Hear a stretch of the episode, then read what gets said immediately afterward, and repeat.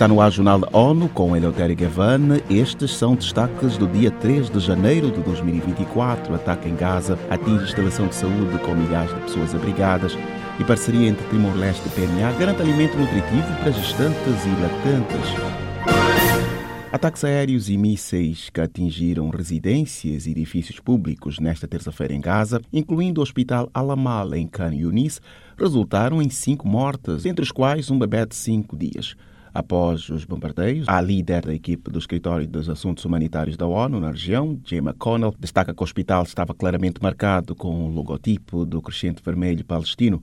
Cerca de 14 mil pessoas estavam abrigadas em instalação de saúde quando foi atingida por bombardeios duas vezes. Os ataques também foram condenados pelo diretor-geral da Organização Mundial da Saúde, Tedros Ghebreyesus.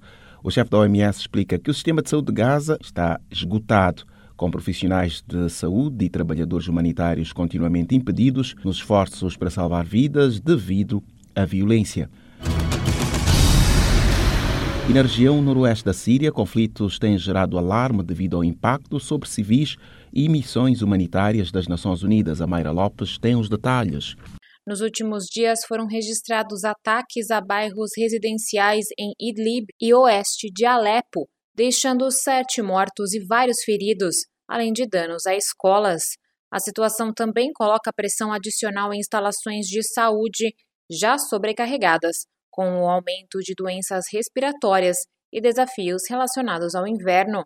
O Escritório de Coordenação de Assuntos Humanitários está preocupado com a possibilidade de que a violência comprometa as missões transfronteiriças da ONU da ONU News em Nova York, Mayra Lopes. Segundo as Nações Unidas, mais de 300 dessas operações foram enviadas no ano passado para encontrar afetados, monitorar programas de assistência e realizar avaliações de necessidades. O Programa Mundial da Alimentação PMA fechou uma nova parceria com Timor-Leste que vai investir no suplemento fortalecido Super Cereal, que combate o atraso no crescimento infantil. A iniciativa pretende adquirir estoques de alimento nutritivo especializado para combater a desnutrição para mais de 10.800 grávidas e lactantes.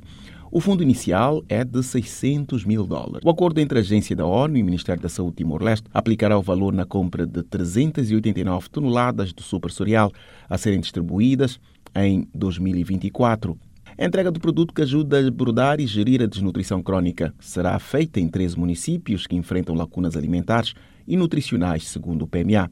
Para a ministra timorense da Saúde, Hélia dos Reis Amaral, com a entrega do suplemento em centros de saúde comunitários, o governo Timor-Leste melhorará a nutrição dos beneficiários em período vital de desenvolvimento dos menores. A coordenadora humanitária das Nações Unidas na Ucrânia, Denise Brown, condenou com veemência ataques aéreos que, nos primeiros dias deste ano, causaram mortes generalizadas, destruição de casas e de infraestruturas civis em cidades do país. Para Denise Brown, a mais recente ofensiva no período gera perdas, dor e angústia. Os ataques aéreos russos que aconteceram pelo terceiro dia consecutivo custaram a vida de várias crianças. Para representante, a situação é particularmente alarmante, porque várias partes da capital Kiev estão sem eletricidade ou água.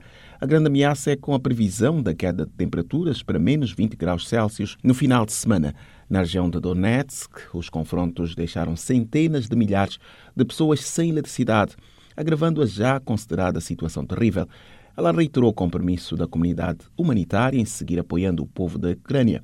Brown expressou solidariedade às pessoas próximas dos mortos, feridos ou desaparecidos.